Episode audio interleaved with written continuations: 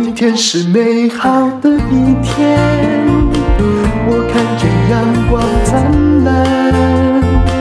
今天是快乐的一天，早上起床充满希望。今天是勇敢的一天，没有什么能够将我为难。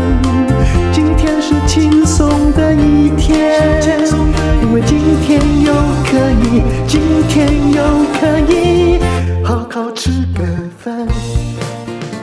我今天要来讲我去听的一堂课，也就是《天下杂志》主办的一个大师中的大师，连贾伯斯都去请问他对他创业的对苹果手机的看法哦。这位大师今年六十四岁，叫 Jim Collins。这是应该是他第一堂对台湾的朋友讲的课，虽然是线上的。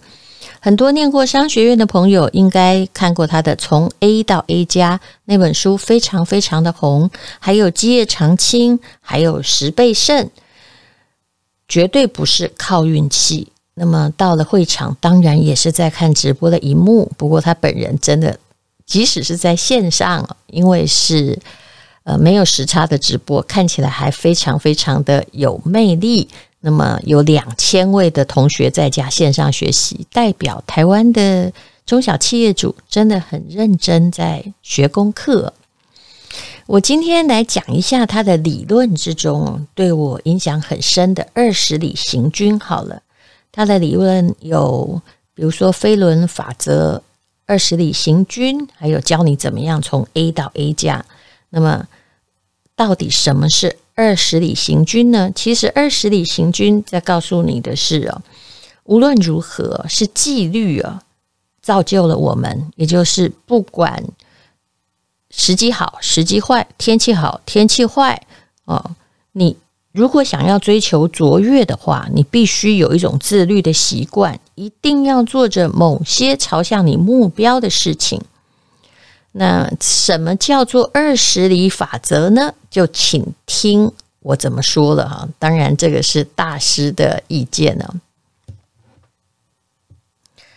二十里法则是这样的，其实这跟我们小时候听的一个寓言《龟兔赛跑》。有一点异曲同工之妙，乌龟可能跑赢兔子，只要那个兔子在睡觉，而乌龟不断的前进。也就是亚里士多德说的，重复的行为造就了我们。你想要卓越，不是你一次做得很好，而是你重复的做，养成纪律和习惯。股票的操作也是这样的。现在大家已经知道要重视长期效益，而不是诶干一票赚一票，这跟盗匪和赌徒也没什么不同哦。那二十里法则，嗯，它是怎么样说的呢？他就是要告诉你哦，两支南极探险队的故事。在某一年，也就是一九一一年呢，西方历史上有一件跨时代的大事，那就是。代表英国的史考特，还有代表挪威的亚梦森，他们各自率领了一支探险队前进南极。他们希望成为人类史上在南极点插旗的那个人。当然，后来名气比较大的、被文青追捧的是英国的史考特，因为这个人太有戏剧性了，而且他。其实他也算是一个作家，他身上充满了各种悲剧英雄的点哦。当然，谁成功了呢？是比较不受重视的，比较重视团队合作，并没有什么英雄情怀或情节的亚梦森哦。他们两个人呢，当然不太像龟兔赛跑啦，可是两个人都是探险界的佼佼者。当年史考特大概是四十三岁吧，他是海军出身。他其实在一九零二年曾经率领探险队前进到南纬八十二度，而三十九岁的亚梦森年纪差不了多少，他是率领探险队哦走过了一个叫做西北通道、西北航道，都是天寒地冻的地方的人，也是第一支。在南极度过寒冬的探险队的成员，两个人出发前往南极的时间没有几天，面对的都是南极不确定的严酷的天气。我曾经去过南极，我说真的，我很天真，我是搭飞机去的，因为那个要申请，夏天申请，冬天才能去，因为乔治王岛大概每年允许的非科学家的游客大概就是两百个人。我真的不知道啊，我以为搭飞机比较轻松，才不呢。因为那个风非常的大，小飞机在极端的天候之下，好像是一只苍蝇，而温度诶，可能风和日丽哦，在南极的夏天，但是当风刮起来的时候，一分钟可以下降十几度哦。好了，谈到一九一一年哦，来回长征，诶，去还得回来哈，不能像现在南极是可以搭飞机回来的，超过一千四百英里。而且当年没有无线电，没有手机，也没有什么卫星连线，甚至你可能不知道自己走到了哪里。这意味着，如果你在漫长的旅行中出现了任何事情，可能会冰在那里一百年也说不定啊。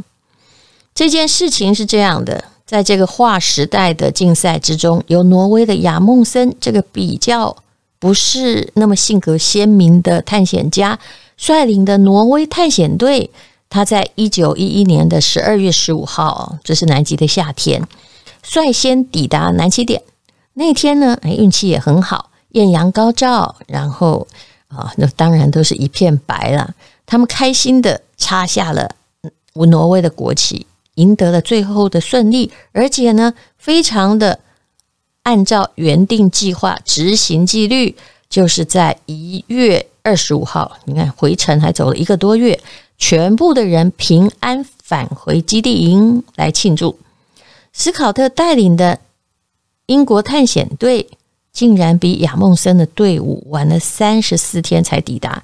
其实这个对于日不落国是一件没有办法忍受的事情。尤其斯考特是个英雄啊，当他想要插旗的时候，他看到的已经是对手早已插上的胜利旗帜，所以。心境应该不太好，而那时候天气也不好哦。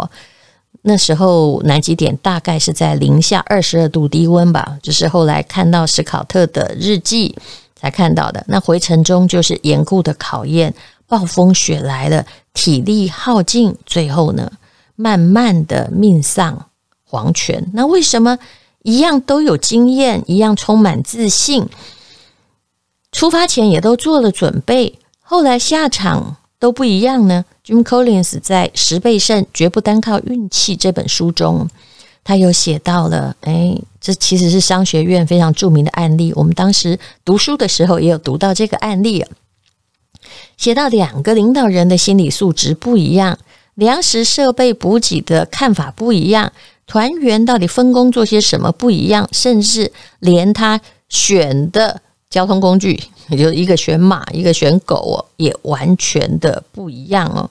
他们事实上面对的是几乎差不多的天候和环境，好天气的比例在当时差不多是五十六，但是那个坏天气就是很坏了。只是他们两个人的关键点，最重要的原因，也就是二十里原则。为什么叫做二十里原则？亚梦森这个成功者，他其实。就算天候不佳，他也要维持前进。但是史考特呢，他就是视情况前进。天气好的时候，哦，拼命赶路；天气不好的时候，就在帐篷里面了。而整趟的旅行中，亚梦森都保持着一定的步调，就算天气很好，也不贪心多走哦。为什么？要保留体力，不要跨越红线，以免得精疲力尽。但是碰到天候很恶劣的时候，也不停在原地，要勉励自己一直往前走，保持他的进度哦。那当然，史考特不一样啦，就是天气好，努力往前走，精疲力尽；坏天气，躲在帐篷里面，也可能在写作吧。那史考特呢？呃，有人根据他的日记研究说，他在旅程中有六天遇到强风，这六天他们都没上路哦。那其实呢，亚梦森，天哪，有十五天遇到强风哎，但是其中有八天，也就是他当然有休息了七天。其实亚梦森的运气比较坏，他还是选择了继续的前进。那么，到底他们还差在哪里呢？这里可能不是 Jim Collins 想要研究的，可是，呃，在这里还是有选择的问题，也就是两个人的决策不一样。我看这个故事的时候，我真的觉得史考特以楚汉相争而言，他比较像项羽哦。好，那么英国探险队都是很强壮的英国海军呢。那史考特呢，个人决定用马匹当运输工具，我觉得这也是抛脑拍脑袋哦，并没有参考动物学家的看法哦。为什么呢？因为冰原草木不生，所有马是吃什么的？草啊。所有马的吃的这种粮食都必须要运过去，对不对？要自己运嘛，就多了一些负担。那软雪呢，常常过膝，马的腿比较长，就算是西伯利亚马哦，它们体重比较重，行走比较困难。还有呢，你知道吗？马要站着睡觉，暴风雪一来，他们就没有办法休息，然后必须队员每天扎营为他们。筑一道雪墙挡风挡雪，又增加了就是付出劳力的负担。那马不耐寒，零下二十度啊，西伯利亚跟南极还是不一样的。就算有干草，他们也吃不下呀。而且呢，马攀不上冰原，拉车只能拉到一半哦，所以就变成有些时候人要拉车还要拉马哦，就连史考特里面最强壮的队员也就。到那时候，因为精疲力尽，什么问题都出来了，旧伤也都复发了，还得了坏血症呢。那么史考特也是蛮妙的一个人呢，因为他有时候又充满了这种对动物的爱心哦，他还是觉得，比如说有一只马已经挂点了，他也还不想枪毙他，因为他觉得这是不人道的。那么反观挪威队，他选择的是什么呢？所以这个是商业决策的问题，要采取什么样的工具来竞争呢？你在这里呢，探险队就简化成马跟狗，挪威队用的是爱斯基摩犬。那当然啦、这个挪威比较靠近北极，他们可能也比较了解冰原吧。狗可以吃什么呢？就吃肉嘛，你不用特别运草，它可以吃企鹅、海豹肉哦。那四脚贴地，因为腿短，可以轻快的奔驰，体重比较轻。那休息的时候，狗很妙，还可以在软雪中抛出一个洞来，然后这个窝进去，新雪降下来，好像为它盖棉被一样，还可以一夜好眠。对不起，这我也是用念的，我实在不知道狗这么坚强哦。爱斯基摩狗是坚强的，所以呢，挪威队他们很厉害。可以跑得很快，然后狗能拉车，可以爬坡上冰河哦，所以挪威队并不不需要去拉狗嘛，对不对？但是如果是马爬不上去，你就要拉马呀。那么挪威队选的哈不是海军，他们的是选的是长途越野的滑雪名将，所以应该就像滑冰一样占了优势，两千两百多公里，只花了。就是一千四百英里，只花了两个月零六天，夏天还没有结束就回来了。有人说啊，他们的探险比较像啊，稍微有困难的运动的盛宴。但是英国队员哦，虽然他也到了南极点，可是回来之后啊，就是粮食不足，处于半饥饿的状态。斯考特的确有计算粮食，可是并没有计算得很清楚，补给品间隔很远。数量太少，于是，在暴风雪中就找不到哎，回来的粮食到底在哪里啊？那挪威队呢？其实他们沿路啊，就是慢慢囤积补给品嘛，也不可能有补给队是预估的三倍的量，所以而且他用黑色的旗帜，因为黑白黑色最醒目，在冰天雪地之中，所以很容易找到。那么。史考特呢，个性是不容批评，也不接受建议。那队长呢，不允许大家争辩，甚至在有一位因为他生病了，走不动了，变成大家负担的时候，史考特竟然告诉他说：“那你现在呢？为了不拖累别人，应该要自己出去了断你自己啊！因为，嗯，这是悲剧英雄，这是英雄应该有的行为啊！所以后来呢，就是大家呢都挂电在其实即将返返航的地方了。这当然是。”相当的，就是为难的一件事情哦。后来呢，总而言之，大家都再见了。那其中有一位，他的遗体就是等于是也都没有找到，就是史考特叫他自我牺牲的那一位。那史考特后来还分给大家那种鸦片丸，请大家这个在帐篷中等死哦。那自己把遗书写完。大家都很信任史考特，可是他却把每一个人带到了一个深渊里面去。好，我讲的故事呢，比 Jim Collins 还多。总而言之，一个任务的成功靠的是团队，而不是一个独裁者。而只要你每天能够像杨梦森一样，如果你一定要做一件事，就每天每天的靠近，这跟读书读得好也是一样。你程度比人家差，可是你每天愿意赶路。补一点，补一点，这也是我自己的方法。我始终不相信我比较聪明，但是我知道，呃，我也不过度的努力。但是如果你三天努力一次，而我每天努力一点点继续前进，那么我就会像挪威的杨梦森一样，哦，就会比较快到达南极点，而且还会没病没痛的安稳的回来。这说明的是持续的力量非常非常重要。好，这就是气管的原则之中哦，非常重要的二十里法则。你到底有没有每天哦，在走一段路，朝向你喜欢的路上，还是期待一种运气啊？天气变好，中乐透呢？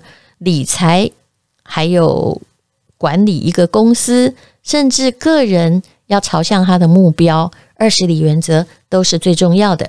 相信大家已经懂得。气管上的二十里原则是什么了？这跟探险队的原则是一样的，请保持前进，不要懈怠。不管你心情好或不好，你还是要看准你的目标，慢慢靠近。今天是勇敢的一